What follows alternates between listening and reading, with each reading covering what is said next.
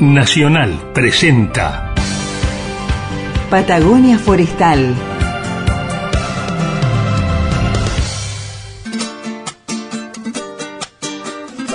Patagonia Forestal, un espacio de encuentro y diálogo para compartir saberes y miradas. Se suma un nuevo sonido a las orquestas del día, a las orquestas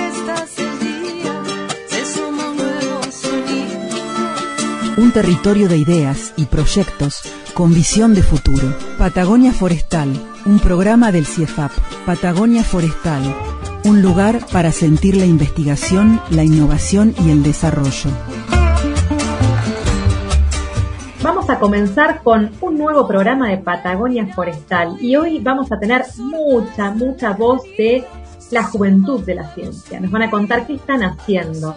¿Cómo estás, Héctor? Muy bien, y me parece bárbaro tener un, un programa juvenil, fresco y, y actual. Sí, guiado por, bueno, mucha historia, ¿no? Mucha historia construida en materia de, bueno, biología, forestaciones, ingeniería forestal, ingeniería en madera, ¿qué más? De todo producimos aquí en el CIEFAP. Ujú, exactamente. Bueno, pero como todos los jueves queremos escuchar historias de la ciencia en la vida cotidiana, que de Bella podemos publicar un libro. ¿Qué te parece, Héctor?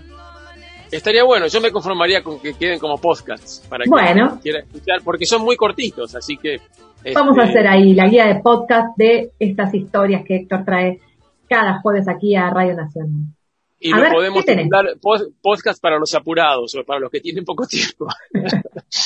Bueno, a ver adelante, ¿qué trajiste para hoy? Sí, todas las semanas me resulta, o sea, trato de hacer un esfuerzo de presentar algún tema que, que sea interesante y en lo posible novedoso y divertido.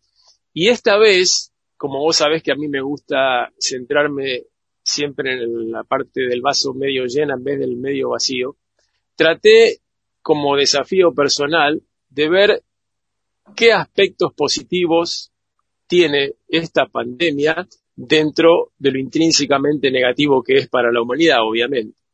Qué y bien que nos encontré- viene eso. ¿eh? A ver, Y, encon- ¿qué?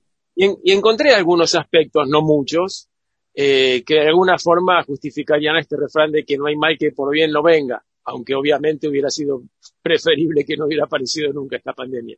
Pero teniéndola presente, encontré estas cuatro o cinco cosas eh, que pueden dejarnos algo relativamente positivo. La primera sería que en esta etapa, eh, a partir de- del comienzo de este año, ha cambiado la administración en Estados Unidos con, con el nuevo pre- presidente. Hay una importante esperanza de que eh, se retorne a las organizaciones y agendas de carácter global en lo que tiene que ver con el cambio climático, cosa de la que se había alejado este país. Eh, de hecho, Joe Biden no solo reiteró la voluntad de reincorporarse al acuerdo de país, sino que también amplió el compromiso al afirmar que eh, intentará liderar a manera de ejemplo la acción contra el calentamiento global y eh, Estados Unidos intentará alcanzar la neutralidad climática para el año 2050. Eso creo que es una buena una buena noticia para, Una muy buena noticia. para, para- sí, exactamente. Veremos, obviamente, si estas expresiones de deseo se concretan en acciones realmente que tengan un efecto. Y este año tenemos eh, la COP26 de Glasgow, Glasgow en noviembre y ahí participarán la mayoría de las eh, co- economías más importantes del mundo y veremos si se llega a algún, algún avance. Otro, otro aspecto mm, de la pandemia es que nos dimos cuenta que mu- muchos gastos en reuniones presenciales, de trabajo, de docencia, etcétera, las podríamos haber evitado en el pasado usando plataformas como Meet o Zoom.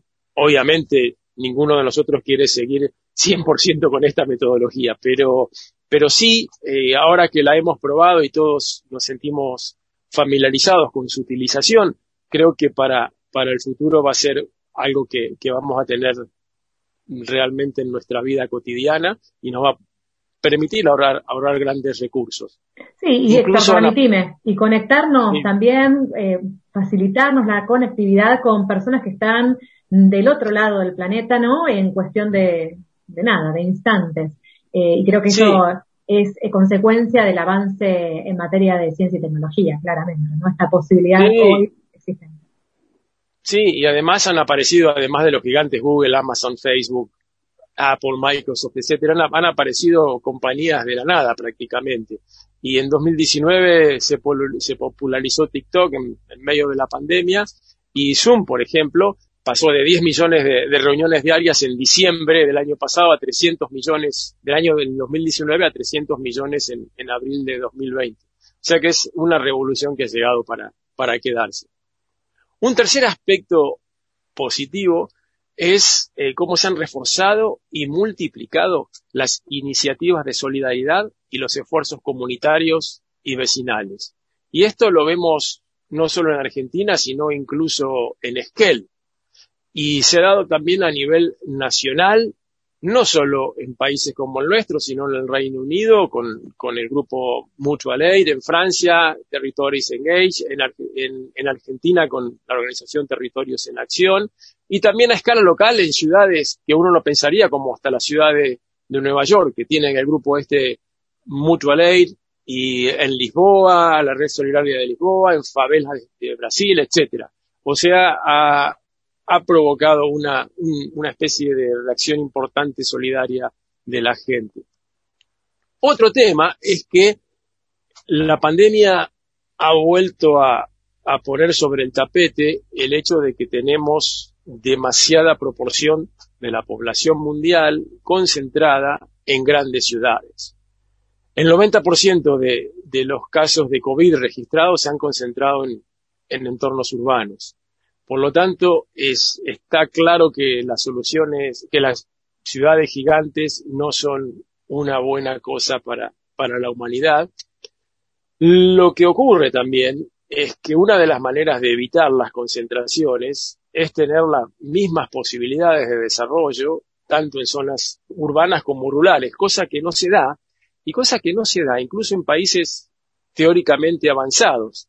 Imagínate que incluso en Estados Unidos el 65% de los ciudadanos que viven en áreas rurales tienen eh, mucho menos acceso a Internet de, áreas eh, urbanas, eh, co- compara- o sea, tienen un 65% comparado con el 97% de áreas urbanas. O sea que en todos lados se hace difícil a veces que la gente se entusiasme con abandonar las grandes ciudades o mantenerse en las pequeñas. Un, eh, un- efecto más interesante es el reconocimiento de la inmigración. Hemos empezado a tener más conciencia de que los inmigrantes tienen importancia en nuestras economías, eh, tanto que, que muchas veces son los que se ocupan de la limpieza, gente que hace repartida, reparte cosas a domicilios, empleados del sector de la alimentación, empleos temporarios del sector agrícola. Entonces, esto también eh, ha hecho revalorizar a esta gente tan golpeada. Y una cosa que me- realmente me llamó la atención y que ha tenido un impacto en este sentido es que los fundadores eh, de la compañía Biotech que han trabajado para elaborar la vacuna de Pfizer son la mayoría hijos de inmigrantes turcos en Alemania. Así que esto también ha hecho reflexionar a, mucha gente. Y por último, eh, la cooperación internacional es algo que ahora es más importante que nunca y la pandemia ha sido un potente recordatorio de los altos niveles de, de interdep- interdependencia y la necesidad de soluciones cooperativas y solitarias y solidarias que tenemos en- entre regiones y países. Así que el 2021 aparece como una oportunidad que podemos aprovecharla o no. Ahí está nuestro, nuestro desafío de aquí en más. Sí, o por lo menos llamarnos a reflexionar, ¿no? A reflexionar todo esto que nos toca vivir y bueno, que cada uno mira desde su propia realidad. Eh, bueno, Exactamente. con gran dificultad, pero también con, con muchas oportunidades de poder eh, aprender, ¿no? Estas lecciones que hemos aprendido a lo largo de lo que ya va a ser casi dos años.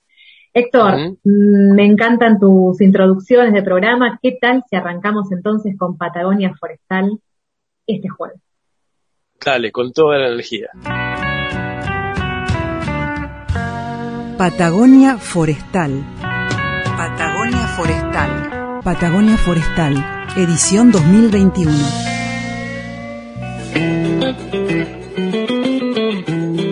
Seguimos con Ciencia Joven, Héctor. Vamos a comenzar este programa con la voz de Darío Arquero.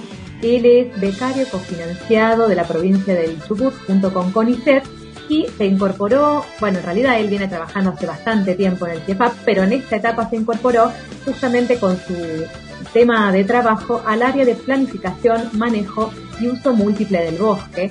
Y vamos a ver de qué se trata esta nueva investida que tiene Darío para eh, la investigación sobre los bosques aquí en la Patagonia. Vos lo conocés por demás a Darío. Sí, y por eso agregaría que se trata de Wally, porque mucha gente no lo conoce por, por su nombre completo y, y, vernáculo, sino que lo conoce por su sobrenombre que es Wally. ¿Cómo estás, Wally?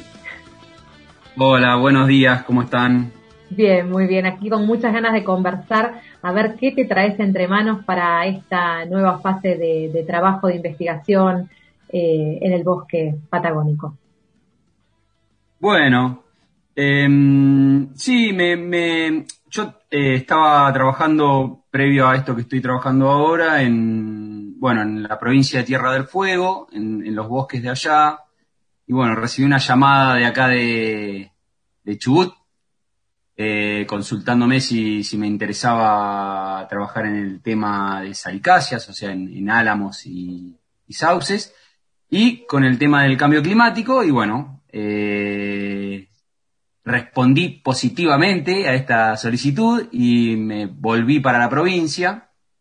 Eh, y bueno, estoy trabajando ahora en este tema que básicamente de lo que trata es de mm, eh, la producción de madera y captura de carbono eh, en plantaciones de, álamo, en sistemas silvopastoriles en, los valles irrigados de, Patagonia, ¿no? particularmente en, en valles irrigados de, Chubut, que serían los valles del río Chubut, eh, en valles de Neuquén y de el río Negro, y tanto en macizos como en cortinas. Un poco de eso trata la temática, y esto vinculado, obviamente, al hablar de sistemas silvopastoriles, estamos hablando de un, de un componente forestal, que serían los álamos, y de un componente, en nuestro caso va a ser eh, ganadero y pastoril, eh, el que va a, estar vinculado a estas forestaciones.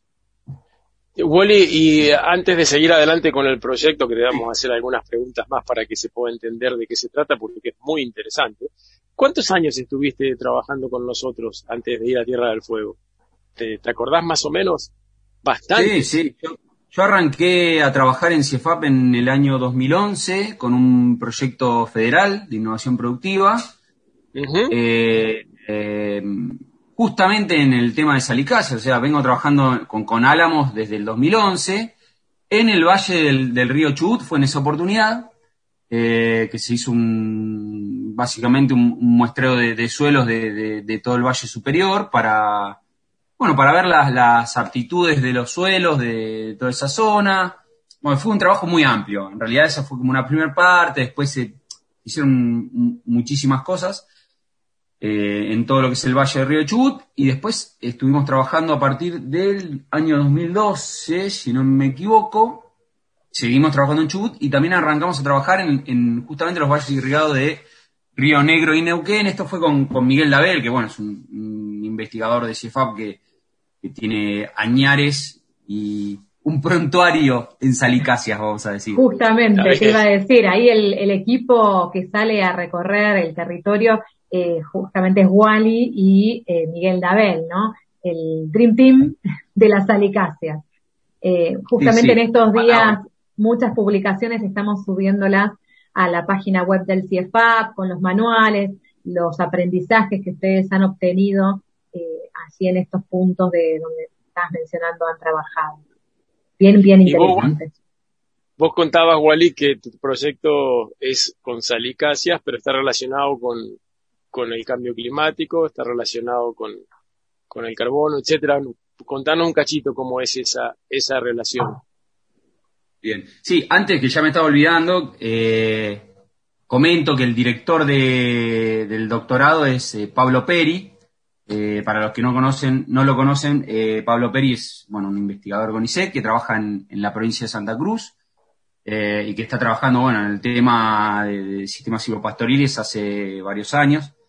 Así que bueno, eso por, por un lado. Y después, bueno, respecto al, al, de lo que trata el trabajo, yo no sé si, la audiencia habrá escuchado, pero se está empezando a hablar, o se está empezando, o se habla hace varios años en realidad, de lo que es eh, los gases eh, emitidos por el ganado, los gases de efecto invernadero.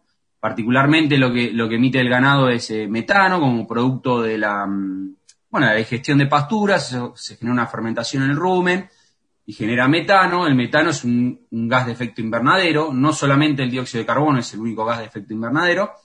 De hecho, el metano em, eh, produce más calentamiento que, el dióxido de carbono. De hecho, hay un equivalente entre, ahora yo no me acuerdo el número, pero entre, entre la cantidad de dióxido de carbono, la, la cantidad de dióxido de carbono que representa una unidad de de metano, ¿no? Eh, que obviamente es, eh, con mucho menos metano se produce mucho más calentamiento. o sea que, el, blindaje que produce para que ese, que evita que se pierda calor de la superficie terrestre, el blindaje que produce el, el metano es mucho más efectivo que el que produce el dióxido de carbono. Sí, efectivamente. Eh, bueno, esto lo, como sabemos todos, nosotros argentinos, consumidores de carne, no tanto en estas épocas, pero bueno, eh, grandes consumidores de carne, hay mucho ganado eh, alrededor del globo y eh, las emisiones que genera toda esa cantidad de ganado son, son significativas. O sea, no, no, es un, no son las principales, pero sí son significativas. Representan el 18% de las emisiones. ¿El 18%? sí. Es un montón. Eso está bueno que lo recalques porque creo que la mayoría de la gente o el común de la gente que no, está específicamente relacionado con estos temas ni se lo imagina. No, no. Yo no me lo imaginaba hasta que empecé a leer del tema. La verdad no pensé que eran tantos. Claro, y yo sabía del, tema, pero no tenía idea de que la, la, proporción era tan alta. Era tan alta. Darío, y entonces, ¿cómo es la propuesta, el, digamos, el trabajo de investigación de ustedes? ¿Es la compensación? A ver cómo es esto de las alicacias en este, eh, debe haber de las emisiones, a ver. Exactamente, como, o sea, el, ganado asociado a las forestaciones, lo que, uno puede hacer para compensar estas emisiones es, si uno tiene un predio donde tiene pasturas, donde, donde lleva a pastorear a su ganado, eh, en vez de solo tener pasturas, tener una forestación. Y la forestación lo que hace es, o los árboles, lo que hacen es acumular a través de, la fotosíntesis dióxido de carbono que está en la atmósfera, transformarlo en, bueno, en azúcares, en celulosa, que sería madera. La madera en sí está compuesta por, mucho carbono, ¿no? Ese carbono que, tiene la madera proviene de la atmósfera. Entonces, de alguna manera, la idea de, este estudio es ver qué, tanta, qué tanto carbono, o sea, qué tanto dióxido de carbono del ambiente se acumulan en los árboles que nosotros vamos a plantar en este, en este sistema silvopastoril. Em, y ver de qué manera nosotros podemos compensar las emisiones que, genera el ganado de, gases de efecto invernadero con las plantaciones de álamo. Perfecto. Y eso, eh, sí, dale, dale, Carla. Eh, justamente iba a preguntar eso. Ustedes van a hacer plantaciones de álamos en eh, en esta, de estas experiencias silvopastoriles. Van a trabajar con salicáceas álamos. No, no, plantaciones nosotros no vamos a hacer, sino que vamos a hacer mediciones sobre plantaciones que ya existen. Existentes, ah, bien. Claro. En, primera instancia lo que se va a hacer es, es mediciones para poder determinar qué tan buenos son los, los sitios, los, los lugares donde se plantan, para de esa manera poder saber qué tanto crecen los árboles. Entonces, saber lo que, lo que se denominaría la tasa de acumulación de carbono, año a año. que eso depende de qué tanto crecen los árboles año a año. Y eso depende del lugar donde se plantan. Entonces, un poco la idea de la primera parte es, el primer objetivo es justamente poder eh, determinar esto, lo que se llama eh, funciones de índice de sitio o índice de sitio. El índice de sitio lo que hace es decirte qué tan bueno o tan malo es un lugar para plantar cierta especie. En nuestro caso van a ser álamos. Después de eso, la, siguiente etapa va a ser, porque eso para, poder eh, estimar eso se, se tiene que hacer en lugares donde ya hay plantaciones. La siguiente etapa va a ser tratar de relacionar las, las, condiciones climáticas y edáficas, o sea, del suelo y del clima del lugar, donde están las plantaciones, con la, con la calidad del, del sitio que, que, hay en ese lugar. ¿Para qué esto? Bueno, para en lugares donde no hay plantaciones poder decir qué tan bueno o tan malo es ese lugar para plantar y qué tanta va a ser la acumulación de carbono año a año en ese lugar, si es que se planta. Esa va a ser como la segunda etapa. por último, lo que se va a hacer. termina, termina redondear, Por último, la última parte, lo que se va a hacer es em, ver en estos diferentes sitios cuánto se acumula de carbono. ¿Cómo va a ser esto? Bueno, vamos a tener que cortar árboles, pesarlos con una balanza, así de simple, y después, bueno, hay todo un proceso, ¿no? Que se seca para eliminar la humedad de de, estas, de, estas, de estos pesajes, se, seca y se hace un, muestreo, ¿no? No se seca el árbol entero, si no te vuelves loco, pero sí sacas muestras, secas y determinas el porcentaje de humedad. Y con eso entonces vamos a saber en, en, volumen seco cuánta madera hay y después hay una relación entre la cantidad de carbono y el peso de la madera ya secada, ya seca, ¿no? Em, eso para hacer un cálculo de cuánto carbono acumula en un lugar, eh, dependiendo obviamente de la densidad de, plantación, etcétera, ¿no? Y una vez que tenemos todos estos datos, sí, ya podemos decir para los diferentes sitios, con o sin plantaciones, eh, cuánto carbono se va a acumular, cuánto ganados eh, o, cuánto va a compensar las emisiones del ganado, y por lo tanto hacer una planificación, ¿no? Y tratar, o sea, la idea final de esto es tratar de generar lo que se llama carne carbono neutro. No habrán escuchado el concepto, pero el concepto es justamente que las forestaciones compensen al 100%, o es lo, que se trata, eh, las emisiones del ganado y de la producción en general, ¿no? Entonces estaríamos produciendo carne sin afectar el ambiente. De alguna manera sí o por lo menos desde el punto de vista del, calentamiento global, vamos a decir, el cambio climático. Después en otros aspectos ya habrá, obviamente. habrá que ver. Obviamente, qué interesante, qué interesante, ¿no? El, el, rol que, que, asume toda esta información que van generando eh, allí los investigadores del CIEFAP eh, para, bueno, tomar estas decisiones, para generar esta carne de carbono neutro, eh, e incluso, bueno, estas forestaciones que lo que se viene también conversando con los distintos productores es todos los beneficios, ¿no? Que aportan a, como complemento de esta producción pastoril. El equipo del el equipo de trabajo de protección forestal habla del tema de cómo, bueno, también se pueden sumar otros beneficios de la producción de hongos comestibles vinculados a estas especies forestales, eh, los beneficios que trae justamente para todo lo que es la producción agropecuaria. Bueno, y este tercer beneficio de los tantos que podemos mencionar, eh, que va a ser contribuir, ¿no? Con, esta compensación ambiental y, bueno, tratar por lo menos de no incrementar eh, las emisiones, ¿no? Quedarnos en este eh, una utopía bastante interesante. Sí, sí, tal cual, como decís vos. Nosotros estamos abarcando con este trabajo un aspecto, un solo aspecto de los, de los múltiples que tiene tienen los bosques implantados como, nativos. Bueno, sí, los efectos, los, gases de efecto invernadero son es uno de los temas, pero los beneficios de, de las forestaciones, como bien decís vos, son múltiples, incluso no solo económicos, sino también tienen beneficios ecosistémicos, ¿no? O sea, prestan servicios ecosistémicos eh, por, el solo hecho de, estar ahí, desde la, diversidad, desde, la protección del suelo, desde, bueno, miles, miles que ya es otro tema que no abarca mi trabajo de tesis, pero que sí son, temas eh, que hemos tratado de difundir eh, a lo largo de, los valles, justamente para, para que, los productores y que, y que la gente en general conozca los beneficios de, de, tener forestaciones, que, que, no son solo la madera o el beneficio económico. Son, o sea, ese es un mínimo aspecto y hay muchísimos más beneficios que uno no ve a simple vista, incluso desde lo paisajístico, si uno quiere, eh, pero que están ahí, ¿no? Y que es importante remarcarlo para que, para que estén presentes.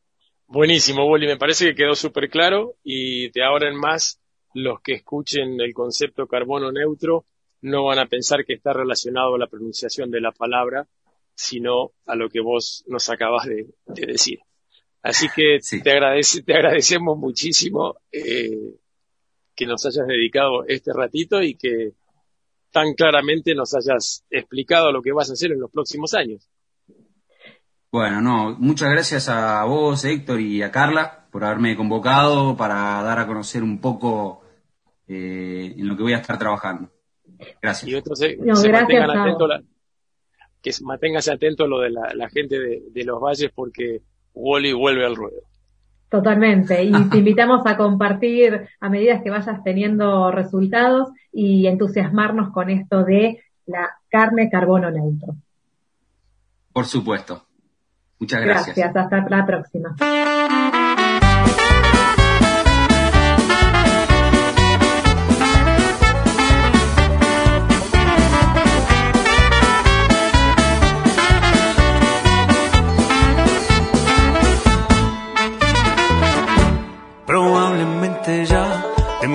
olvidado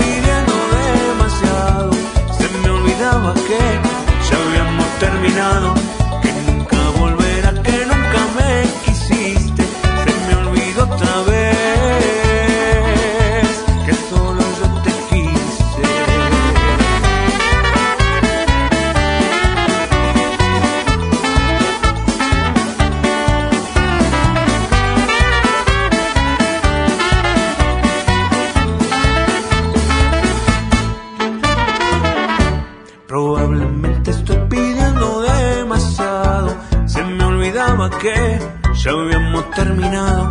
Que nunca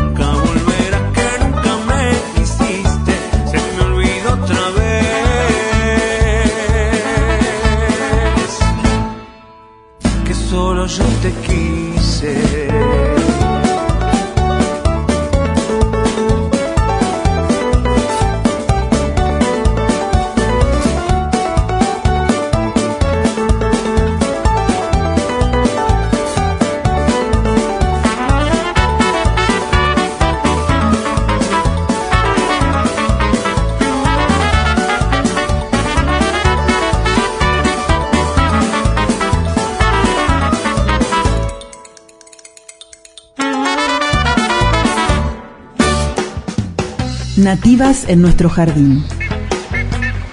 Laura, Molle, Chapel, Paramela, Chacay, Espino Azul, Botón de Oro, Muticia, Cenecio. Descubrí el valor de las nativas para tu jardín.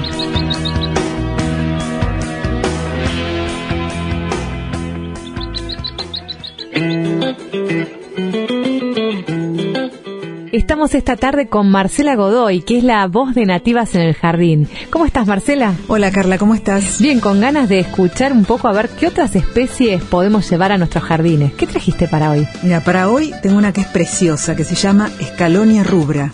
Es Ah. el nombre científico y el nombre común es siete camisas.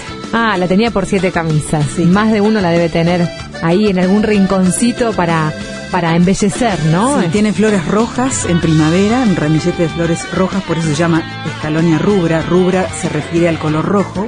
Y escalonia, eh, el nombre de un botánico español que fue discípulo de eh, otro botánico que se llamaba José Celestino Mutis, que fue contemporáneo de Linneo. Linneo fue un botánico muy famoso, uno de, uno de los primeros botánicos que determinó y caracterizó un montón de plantas. Y este Linneo fue el primero en recolectar el género que se llama hoy en día escalonia en Colombia y tiene 40 especies distintas o más en toda América del Sur. Y esta especie es nativa. Es nativa de los Andes sudamericanos. Tiene hojas verdes, verde oscuro permanentes, brillantes, y las flores eh, se quedan bastante tiempo en la planta, por eso es muy bonita y mu- tiene mucho valor paisajístico, y tiene también un suave aroma a miel. Ah, Entonces atraída por los distintos insectos, las abejas. Eso que hablábamos, Sí. ¿no? De- del valor de estas especies, de tenerlas Sí. en nuestros espacios, nuestras casas. Claro. Eh, cómo atrae a estos insectos, abejas. Sí, a la fauna menor nativa que tenemos ¿no? acá en Patagonia. Requiere bastante luz solar, o sea, le gustan los lugares soleados, pero también se puede adaptar bien a, la, a algo de sombra. Y eh, se puede plantar como arbusto solitario o también como si fuera un, eh, un macizo formando grupos, intercambiándolo con otra, eh, alternándolo con otra planta de algún otro color. Qué lindo. Queda muy bonita. ¿Sabes si requiere mucha agua? No, no requiere tanta agua. Todas estas plantas nativas, como son nativas de, del ecotono bosque-estepa, o sea, de la mezcla que hay entre la estepa y el bosque, o sea, de esa transición, no requieren tanta agua porque se pueden adaptar eh, bastante bien a la sequía. Ideal para irse de vacaciones y dejarlas ahí esperándonos, entonces. Sí, tal cual. ¿Algún otro dato más tenés para poder elegir esta especie dentro del top ten, podemos decir? Sí, no, te- que fructifica de diciembre a marzo, que tiene un fruto cápsula, o sea que se abre, un fruto seco que se abre y deja salir a las semillas, que las podemos colectar para hacer más plantas si es que tenemos la posibilidad o si nos gusta reproducir a, a estas plantitas. Buenísimo, Marcela. Gracias por compartir esta especie nativa y para llevarla a nuestro jardín y a prepararnos, porque en invierno, como dijimos, como decimos cada jueves, hay que preparar nuestros espacios para planificar y estar listos para cuando llegue la primavera. Claro, preparar el espacio para estas plantas que en primavera nos van a alegrar el jardín. Hasta la próxima, Marce. Gracias. Chau, chau. ¿Qué haces los jueves de 18 a 19 horas? Escucha el programa Patagonia Forestal. Diálogo de Saberes. Patagonia Forestal. El programa del CIEFAP.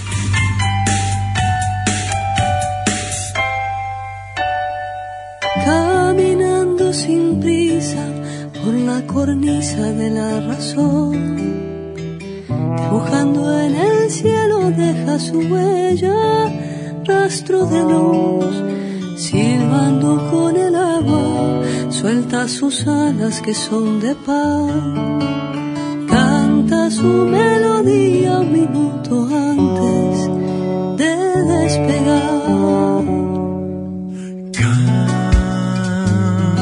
Caminante de las estrellas.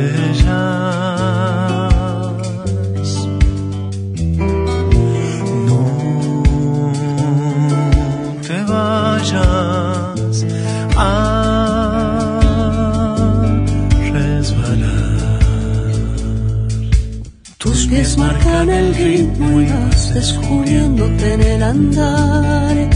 Sin olvidar origen, huella y destino aparecerán. Lleva un arco con flechas de trigo y paz. y lleva un morral. y un perro que le ladra cuando su tranco empieza a flaquear. A veces se detiene a mirar su brújula de cristal. En realidad no es brújula porque el norte nunca es igual. Caminante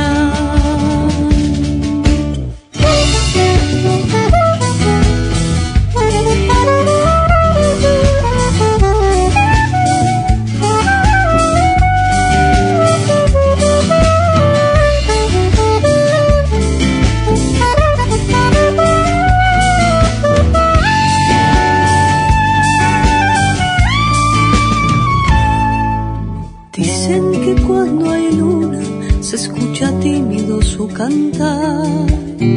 A la vera del río paso de puma al caminar.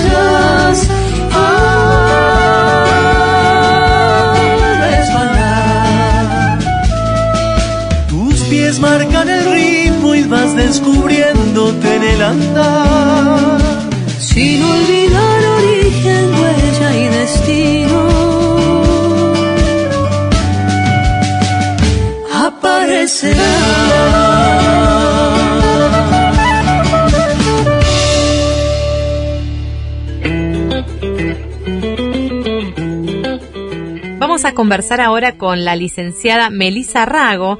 Ella es investigadora del CIEFAP. investiga sobre biodiversidad en plantaciones de pino. A ver, Héctor tiene una definición de Melisa para que la audiencia se haga una imagen de esta investigadora tan joven. Sí, es re joven y aparte tiene, tiene pinta de una gringuita simpática, muy agradable. Y aparte quiero agregar que el papá, Pablo, es un legendario forestador de nuestra zona, que incluso también tiene vivero, pro- produce plantas y es una persona muy conocida en, en el ámbito, en el ámbito forestal. ¿Cómo estás, Melisa? Muy bien. Bueno, queremos conversar con vos. Estamos haciendo estos especiales de ciencia joven. Eh, que nos cuenten un poco qué es lo que hacen y bueno, hablamos recién de biodiversidad en plantaciones. ¿De qué te trata tu trabajo, Meli? Y bueno, yo estudié biología y mm, estaba viendo a ver qué hacer. Y bueno, y salió la opción de hacer un doctorado. Y ahí viendo qué podía hacer, algo, yo quería algo que, que sirviera de alguna forma, como que tenía eso, que sirva para algo.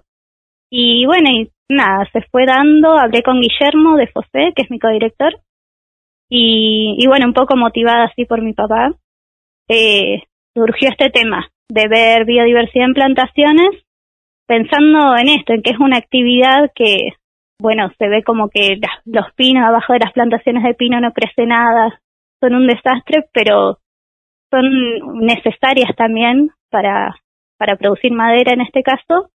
Y bueno, y ver si mediante el manejo se puede eh, mantener cierta diversidad en un sistema productivo. Así que bueno, así surgió un poco estudiar esto. ¿Cómo es el trabajo de día a día, no? ¿En qué consta tu, tu trabajo a campo o en laboratorio? Y bueno, yo ahora ya estoy terminando. O sea, estuve cinco años trabajando con eso y ahora me queda defender la tesis nomás. Al principio no, la verdad no tenía idea qué era lo que iba a hacer en mi día a día. Y bueno, la primera parte fue bastante sentada en la compu, leyendo, buscando información.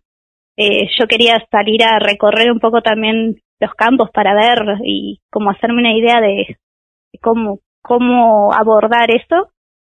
Y bueno, y después de a poco me fui organizando y, y tenés una parte de campo que la tenés que pensar antes también ser parte y ver a ver qué voy a muestrear, qué voy a medir, qué sentido tiene hacer esto, te haces preguntas, lees mucho, escribís, corregís. Es como que todos los días son diferentes y, y bueno, vas como con ese objetivo, ¿no? Sí, Meli, ¿y cuáles son los principales este, objetivos de tu trabajo o las ideas que pusiste a prueba y qué, cuáles son los principales resultados? Y bueno, un poco era, o sea, no es que no había nada, se, se sabe bastante de las plantaciones acá en la zona y de los efectos en la biodiversidad. Entonces un poco fue, por un lado, como, o sea, se sabe que las plantaciones afectan a la vegetación. Yo me, me focalicé en vegetación. Eh, pero bueno, es como que estaba un poco esto de las plantaciones densas, no crece nada, en las ralas crece algo. Entonces fue como complementar un poco todo eso, poniendo por ahí un poco más de números. Entonces, por un lado estuve viendo en distintas estructuras forestales cuál era la vegetación que crecía, relacionándola con la luz, que es lo que principalmente afecta al crecimiento de las, de las plantas. Después, por otra parte, bueno, las plantaciones para madera se hacen podas y rareos, que son para poder tener buena producción de madera. Entonces, bueno, todos esos residuos eh, tradicionalmente se dejan sobre el suelo. Entonces, eh, había otra chica estudiando eh, esos residuos, si se los quemo, si se los tritura, qué pasa con el suelo, con, el, con más propiedades así del suelo. Y yo me metí ahí también con vegetación, que eso sería una parte viendo el manejo. Después estuve también viendo el banco de semillas del suelo, que es decir, tomaba muestras de suelo y veía que germinaba, pensando en, bueno, cuando haya un manejo en el bosque que se ralee, por ejemplo, y se abra el dosel, a ver qué puede salir en, en ese lugar. Y también, bueno, seleccioné algunas especies eh, de la estepa, el calafate, el mamuel un, un, un coirón también, y estuve viendo cómo crecían a distintos niveles de radiación solar. Y bueno, con todo esto, eh, los resultados así principales fueron que sí, bueno, que hay un efecto, ¿no? Que, que se sabe de eh, que la, la riqueza y la abundancia de las especies de, de la estepa, digamos en este caso, disminuyen dentro de las plantaciones, pero bueno, las especies eh, toleran un poco de, o sea, la radiación del 100% que hay en la estepa, bueno, si se baja un poco, las especies todavía, algunas persisten, pero si baja mucho la radiación ya no. Eh, en el banco de semillas se encuentran muchas especies que, que son anuales, que por ahí no son las más típicas de la estepa. Entonces, bueno, la importancia de, de que se mantengan bajo los suelos las plantaciones de especies. Esos son por ahí lo, más importante. Está bueno, o sea que vos este, comparaste cuántas plantitas había creciendo debajo de los árboles en plantaciones de pino densas y en plantaciones de pino abierta. Y además plantaste estas especies nativas que crecen abajo de los árboles en bosques densos y bosques abiertos para ver cómo se comportaban. Y también viste si había semillas en los bosques abiertos y cerrados de pino, si había semillas de plantitas nativas.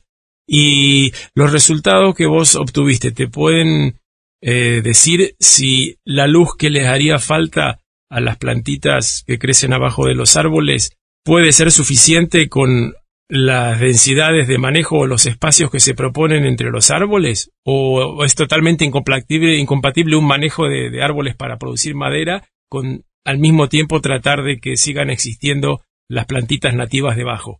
Y mira, eh, las plantaciones en las que yo estuve trabajando eh, son todas dentro de todos jóvenes, no llegan a ser las que están ya por, por hacer la corta final.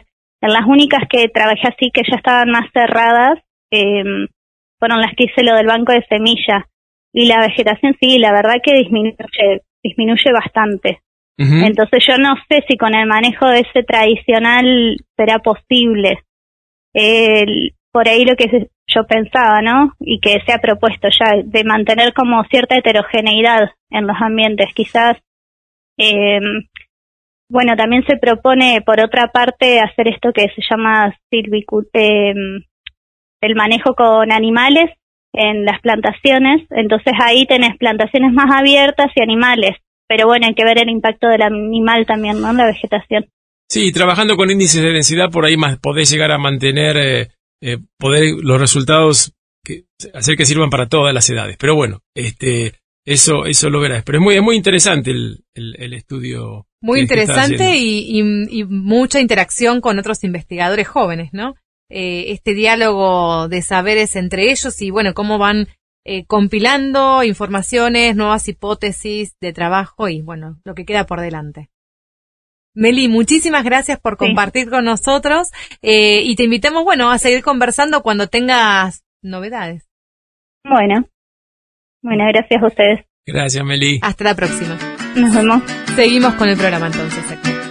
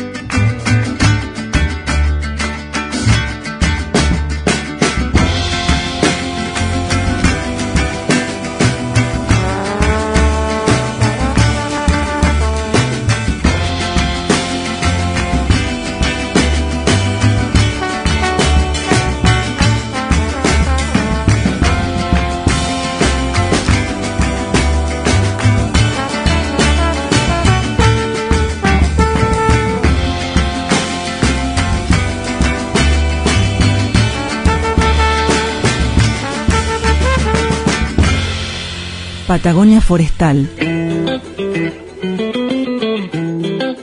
Vamos a seguir escuchando las voces de los más jóvenes del CIEFAP. ¿Qué te parece, Héctor?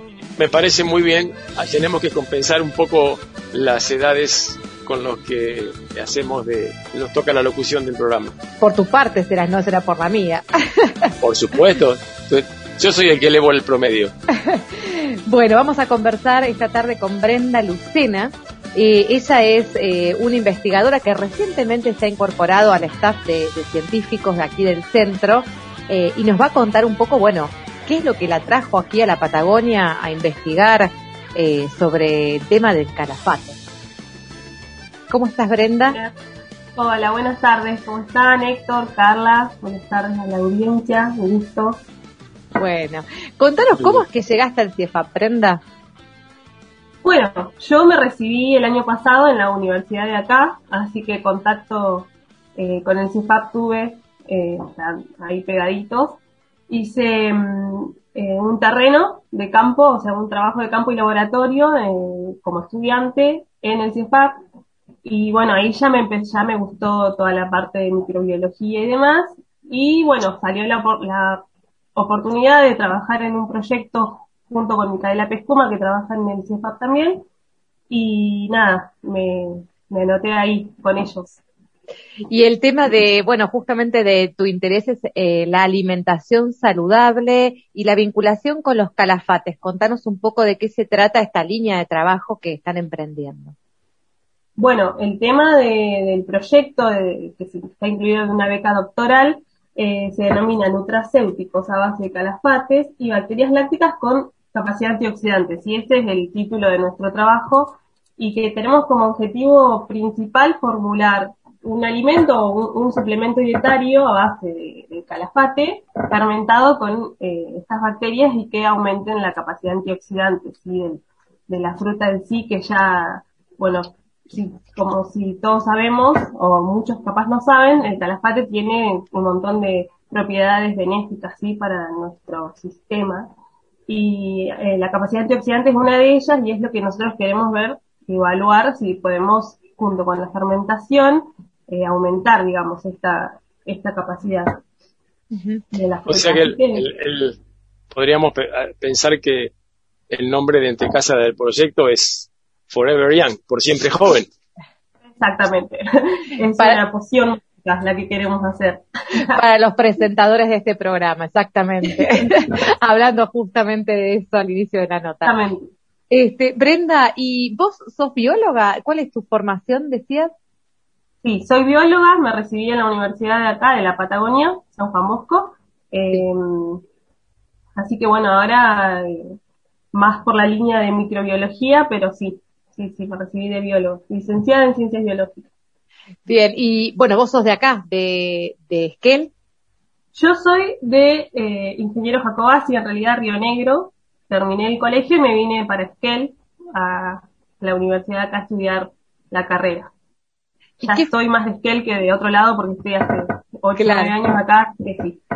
Sí, Qué, qué, qué interesante, ¿no? Esta, esta cuestión de, de elegir una universidad pública aquí de la región, porque bueno, muchos de, de los jóvenes eh, viajan a Buenos Aires, a Córdoba, bueno, mismo en La Plata y en Buenos Aires.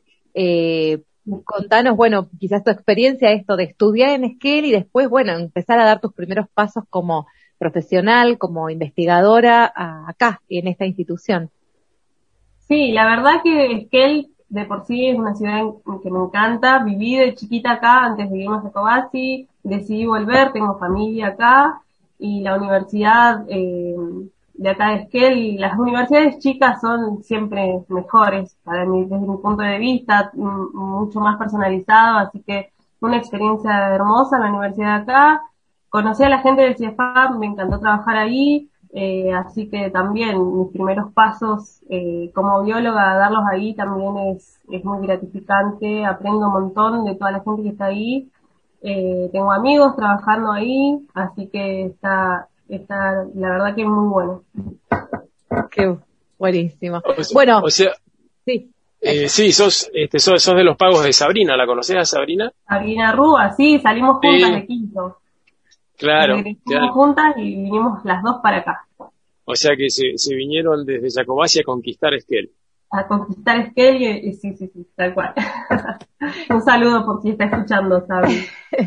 Brenda, eh, ¿cuáles son tus, tus ambiciones, digamos? ¿Qué es lo que te gustaría lograr en adelante? Bueno, que puede ser en esta línea de trabajo o algo que tengas en mente de alcanzar en materia de ciencia, tecnología e innovación. El objetivo principal, eh, bueno, es que el trabajo pueda eh, ser utilizado, digamos, que la gente, la sociedad lo, lo aproveche. Eh, tiene un fin eh, bastante específico que es, bueno, un alimento funcional, ¿no? Y que está bueno que, que el, el trabajo impacte en la sociedad y que la sociedad lo pueda tomar también como propio y, y eso sería como el, el, el objetivo más grande, que se pueda utilizar, que, que tenga una aplicación y que la gente lo pueda mm, aprovechar. Que llegue a la gente. Brenda, vamos a invitarte en próximos programas a que nos vayan contando junto con Micaela cómo avanza este trabajo y, bueno, estos impactos que van a ir trasladando claramente a la sociedad.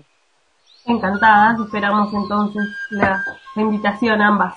Bueno, Gracias. un abrazo, gracias, buenas tardes, Gracias para ustedes, muchas gracias. adiós. Muchas gracias, Brenda. Chao, chao. Cuando salí pa' Boston, en Boston te encontré. De tus ojitos verdes, niña linda, me enamoré. Y te entregué mis sueños, mi que mi café. Y mi guitarra Gibson y una lámpara pa' mis pies. Lámpara pa' mis pies. Lámpara pa' mis pies. La luz de tu mirada es. Lámpara pa' mis pies. El merenguito de mi fe. Lámpara pa' mis pies. Ay. Y me mudé en tu cuello y con mi polaroid. Yo retrataba el baile de tu besito de algodón y revelé tu risa sobre un papel maché y ahora yo no salgo de casa sin mi lámpara pa' mis pies lámpara pa' mis pies lámpara pa' mis pies la luz de tu mirada es lámpara pa' mis pies la tamborita de mi fe lámpara pa' epa uh, epa te coroné mi reina con tiara de ilusión y te compraba flores y menticas el corazón. Te presenté canciones y preparamos té, pero yo no salgo de casa sin mi lámpara pa' mis pies. Lámpara pa' mis pies. Lámpara pa' mis pies. La luz de tu mirada es. Lámpara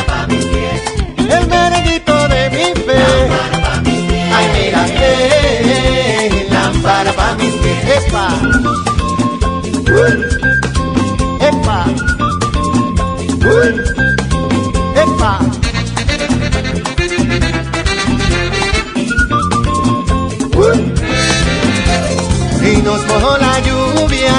Lluvia y no se cabe el sol. Esas son las cositas que pasaban de tanto amor.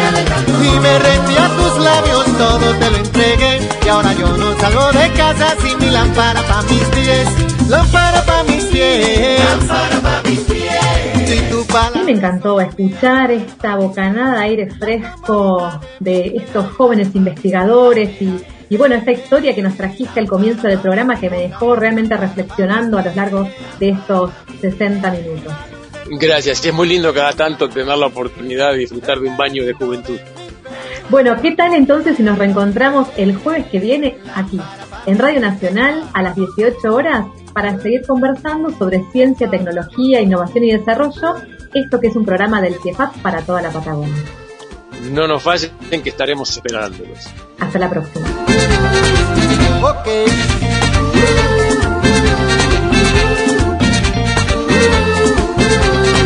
Seguinos en nuestras redes sociales y escucha los podcasts de los programas. Patagonia Forestal